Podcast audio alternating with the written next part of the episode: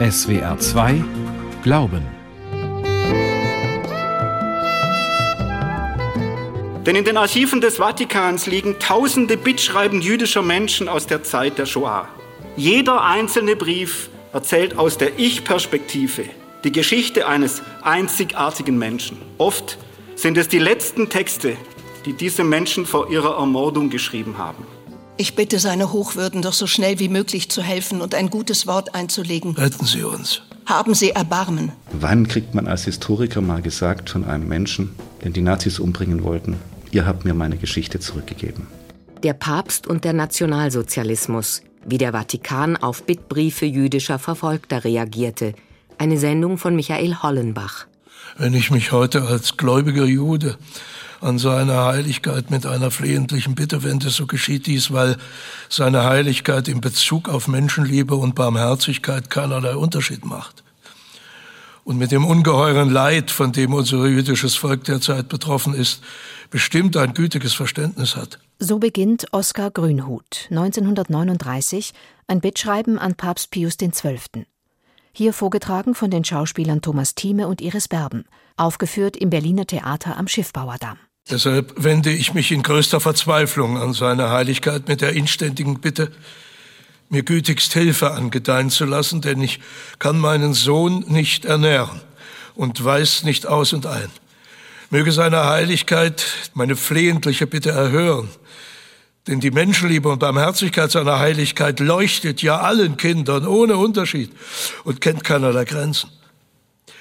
So hoffe ich, dass auch mir, einem Sohne Israels, seine Heiligkeit durch seine unendliche Güte helfen werden und beuge mich in tiefster Demut und Ehrfürchtigkeit vor seiner Heiligkeit. Papst Pius XII. hat diesen Brief wahrscheinlich gelesen, aber ein Sachbearbeiter hatte unter die Zeilen bereits den Vermerk geschrieben Inutile, sinnlos. Eine Hilfe für Oskar Grünhut schien der Kurier in Rom aussichtslos.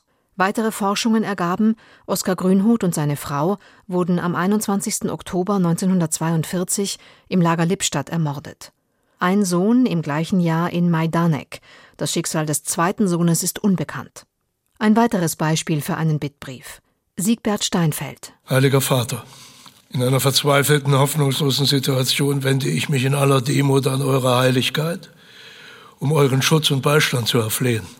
Siegbert Steinfeld war nach Italien geflohen, hatte sich 1943 in Höhlen vor der Gestapo versteckt, war zum Schluss in Rom untergetaucht. So bin ich ratlos, was ich beginnen soll, und erlaube mir, Eure Heiligkeit um Schutz zu bitten, um nicht in die Hände meiner Verfolger zu fallen.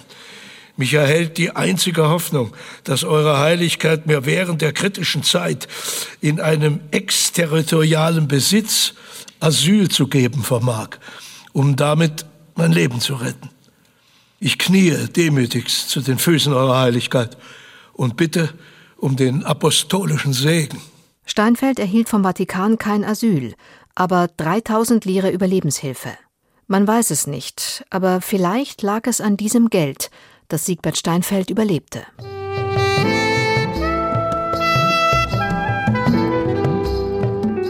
Diese szenische Lesung im Theater am Schiffbauerdamm ist Teil eines wissenschaftlichen Projektes Asking the Pope for Help. Vor vier Jahren wurden im Apostolischen Vatikanischen Archiv, dem früheren Geheimarchiv, die Aktenbestände von Papst Pius XII. geöffnet. 400.000 Schachteln mit bis zu 1000 Blatt. Auf diesen Tag hatten der Münsteraner Historiker Hubert Wolf und sein Team schon lange hingearbeitet. Morgens um 8 auf dem Weg zum Vatikanischen Archiv. Rund 100 Meter rechts vom Petersplatz führt eine kleine Straße durch die Porta Santa Anna in den kleinsten Staat der Welt, den Vatikan. Erste Kontrolle durch die Schweizer Garde, durch jene bunt uniformierten Wächter des Vatikans. Dann zur Passkontrolle in einer alten holzgetäfelten Amtsstube. Mit dem Stempel des Kirchenstaates und der Durchgangserlaubnis geht es die Cortile del Belvedere hoch, bis zu einem breiten Tor. Wiederkontrolle. Dann der riesige Innenhof mit dem Brunnen. Auf der rechten Seite des Platzes befinden sich die Bibliothek und das Vatikanische Apostolische Archiv. Das untere Foyer des Archivs wirkt eher wie die Rezeption eines altehrwürdigen Hotels. Morgens um halb neun sitzen Hubert Wolf und seine Mitarbeitenden im Lesesaal des Vatikanischen Archivs. Der Lesesaal, ein heller Raum mit einer großen Deckenmalerei, mit heiligen Figuren in Nischen und mit fünf großen Bogenfenstern, die den Blick in den Bibliothekshof eröffnen. Rund 70 Forscherinnen und Forscher können hier arbeiten. Von einem Foto schaut der Papst auf sie hinunter. Hinter dem Ausgabeschalter des Lesesaals beginnt die Welt der Archivare und ihrer Assistenten. Normalerweise kommen keine externen Wissenschaftlerinnen und Wissenschaftler in die bunkerartig gesicherten Räume des Geheimarchivs. Insgesamt rund 100 Kilometer an Dokumenten lagern tief unter dem Petersplatz. Dicke Lederbände, gewichtige Schachteln, große Papierbündel und schwarze Aktenordner aufbewahrt in alten Eichentruhen, aber auch in modernen Drehregalen und klimatisierten Archivschränken.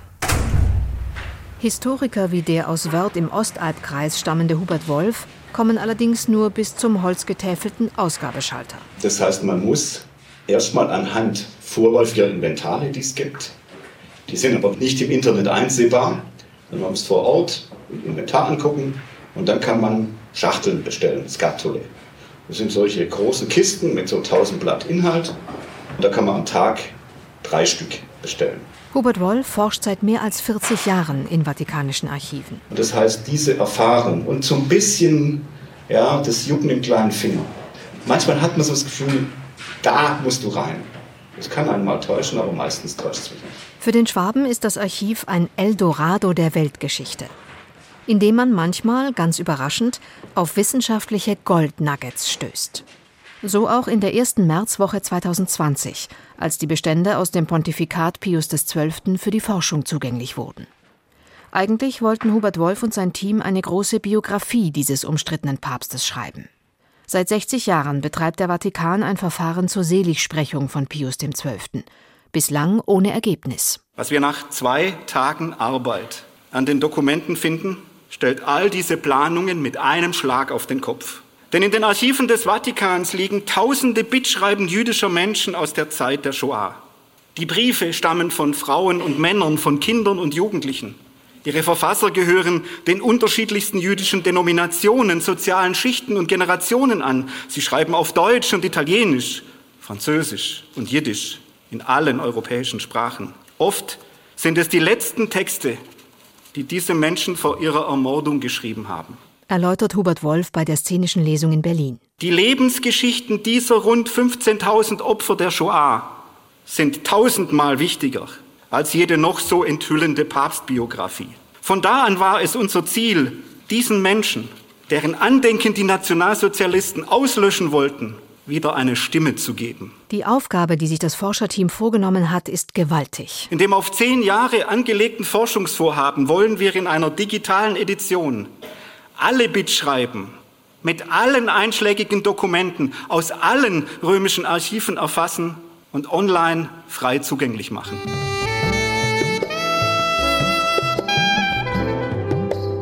Das Team geht davon aus, dass sich in den Archivbeständen rund 15.000 Bitschreiben befinden. Rund 1500 haben die Forscherinnen und Forscher bereits in einer Datenbank erfasst. Hubert Wolf unterscheidet zwei Arten von Bittbriefen. Es gibt Bitten, da kann der Vatikan selber was tun. Und es gibt Bitten, wo er von der Mithilfe Dritter abhängig ist. Bei so Bitten wie, uns hat es jetzt nach Rom gespült, wir mussten aus Deutschland fliehen. Wir brauchen Geld, um zu überleben und eine Wohnung. Da kann der Vatikan sehr schnell helfen. Das tut er in der Regel auch zügig. Man geht davon aus, dass die Kurie und der Papst in der überwiegenden Zahl der Fälle versucht haben, konkret Hilfe zu leisten. Jetzt geht es aber weiter. Ganz viele Bitten sagen, ich möchte auswandern nach USA. Ich möchte auswandern nach Palästina. Dann spricht der Papst selber mit dem Botschafter des Vereinigten Königreichs. Und dann sagt er, nee, wir sind mit Italien im Krieg. Wir lassen keine Leute aus Italien äh, in unser Territorium, Palästina ist ja britisches Mandatsgebiet, einreisen. Das heißt, selbst eine Intervention des Papstes beim Botschafter bewirkt nichts.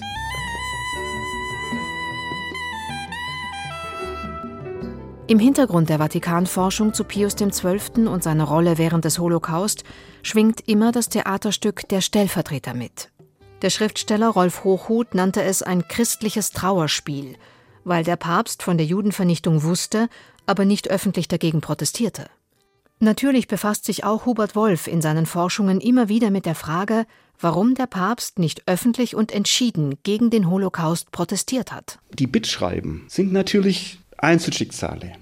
Auf der Ebene dieser Einzelschicksale sehen wir, dass der Vatikan gut informiert ist über den Holocaust, aber versucht, wenn es immer geht, zu helfen. Wenn der Vatikan so gut über die Ausmaße des Holocaust informiert war, warum findet der Papst keine deutlichen Worte des Protestes?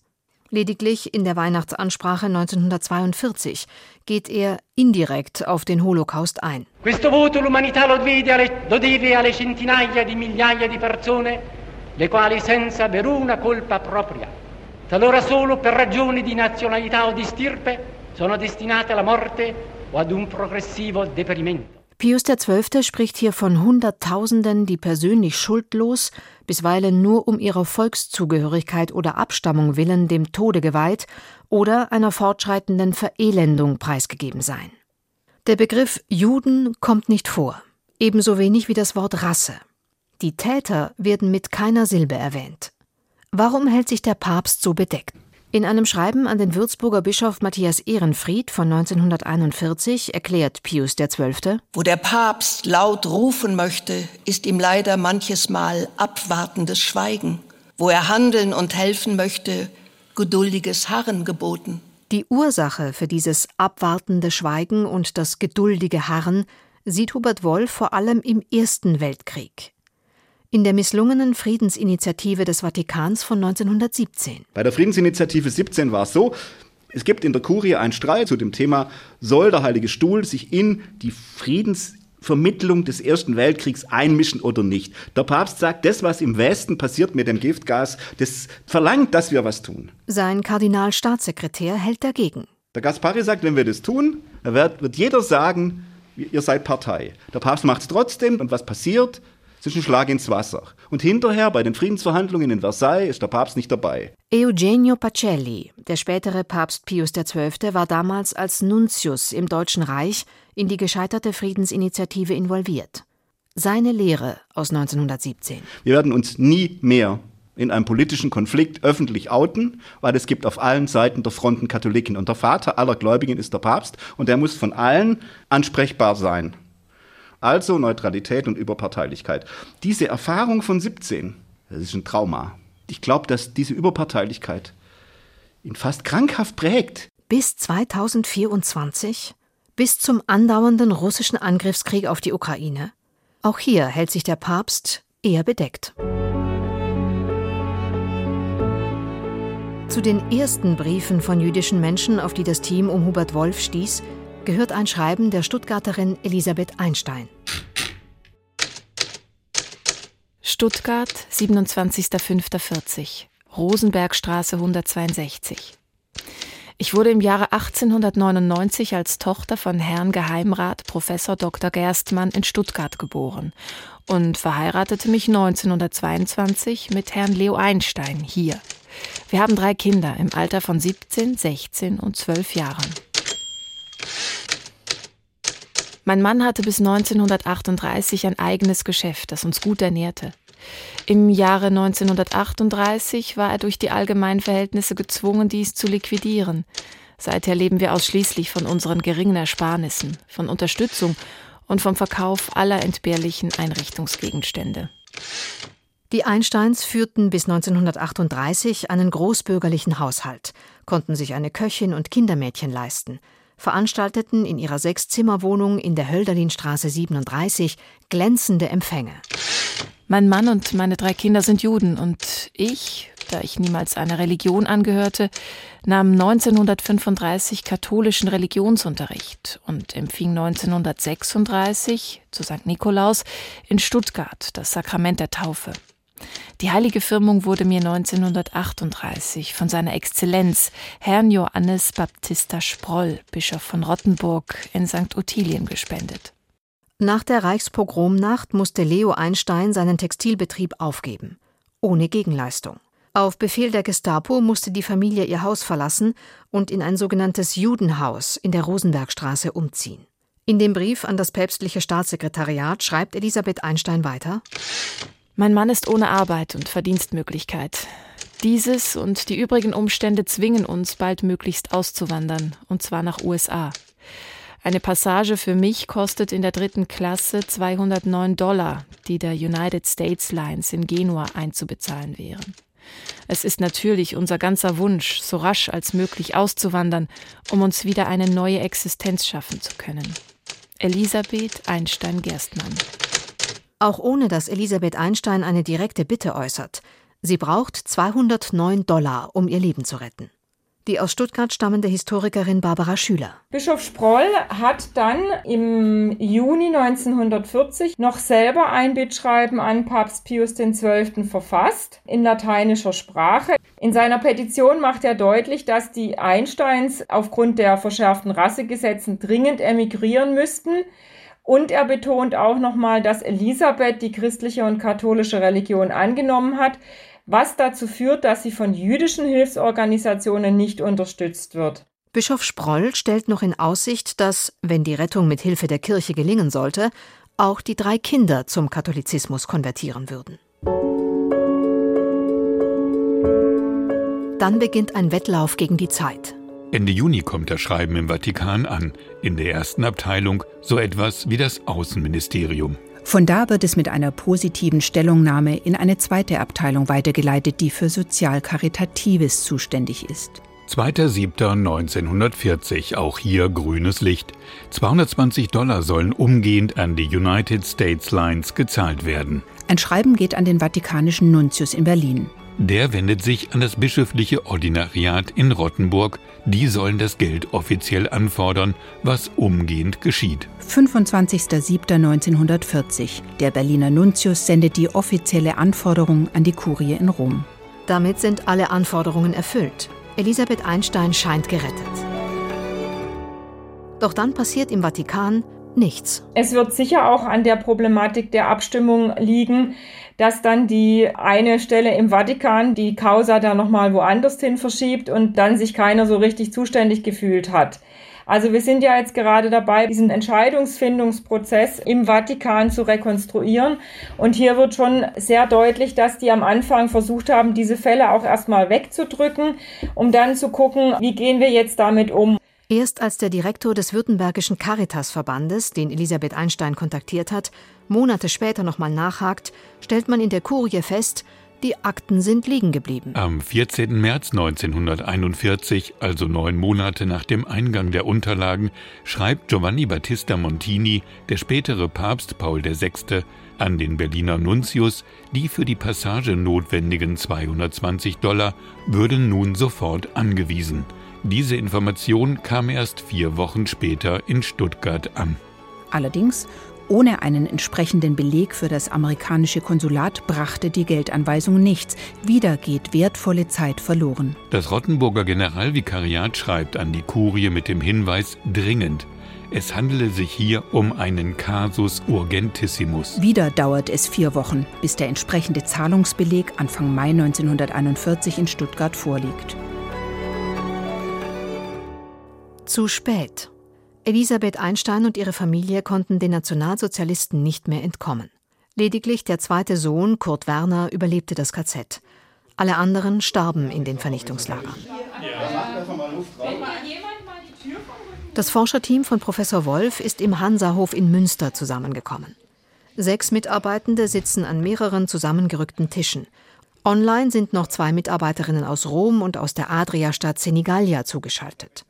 Barbara Schüler, die Koordinatorin des Projektes, eröffnet das Meeting. Herzlich willkommen zu unserem halb digitalen, halb live-mäßigen Gespräch heute mit der Grüße nach Rom und nach Senigallia. Im Team werden neueste Ergebnisse präsentiert oder Forschungsfragen diskutiert. Immer wieder taucht im Team die Frage auf, kümmert sich der Vatikan um alle Jüdinnen und Juden, die Bittschreiben an den Vatikan richten? Oder nur um die Getauften?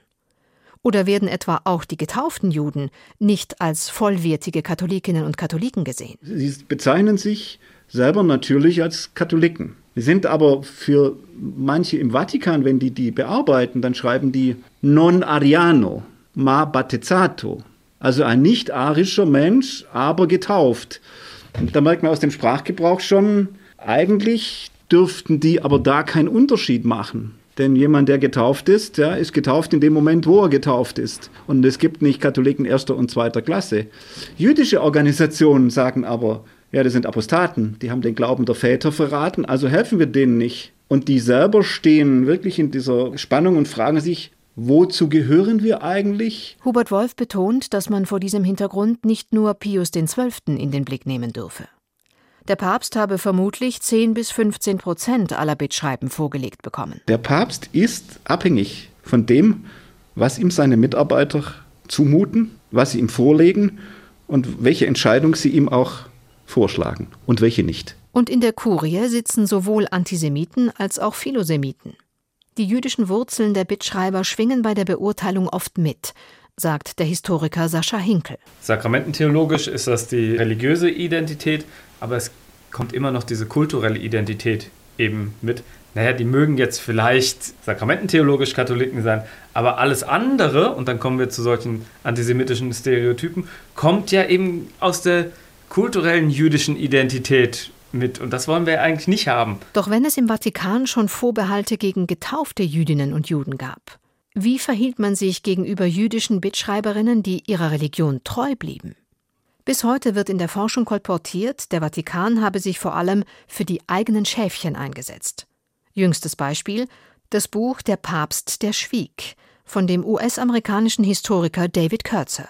Hubert Wolf kommt dagegen nach der bisherigen Auswertung der Bittschreiben zu einem anderen Schluss. Das ist eine für mich überraschende Erkenntnis, dass es, soweit wir es bisher sehen, keinen Unterschied gibt zwischen getauften Juden und nicht getauften Juden. Die Kurie habe sich um alle Fälle bemüht. Die Bittbriefe lassen die Wissenschaftlerinnen und Wissenschaftler nicht kalt.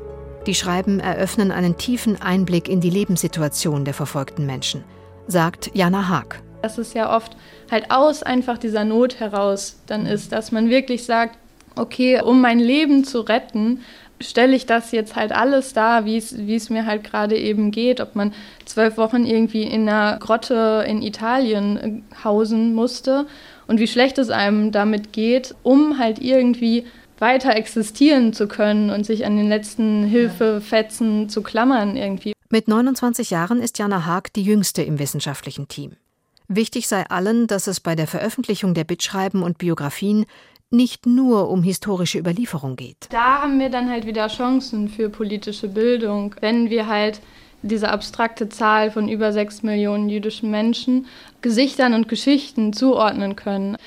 Die Menschen erzählen von sich und sie erzählen auch viel vor ihrer Deportation, wie sie eigentlich vorher gelebt haben. Manche erzählen sogar, wie sie von ihren Ehepartnern verlassen wurden. Das macht das Ganze dann natürlich sehr nahbar und gibt diesen Menschen Gesichter, Geschichten. Hubert Wolf will die Bittschreiben mit seinem Team ausführlich untersuchen. Gesichert ist die Finanzierung des Forschungsprojektes für die ersten fünf Jahre. Wolf will mit den Biografien dieser 15.000 Bedrängten, die sich damals an den Papst gewendet haben, auch einen Beitrag leisten gegen den aktuellen Antisemitismus. Doch zusätzliche Gelder, die die Erforschung der Bittschreiben mit politischer Bildung verknüpfen, fehlen noch. Wenn es in Deutschland wo so oft davon geredet wird, wie wichtig es ist, Anti-Antisemitismusbildung zu machen. Wenn es da nicht genügend Mittel gibt für ein solches erinnerungspolitisch erstrangiges Projekt, dann muss ich das zur Kenntnis nehmen.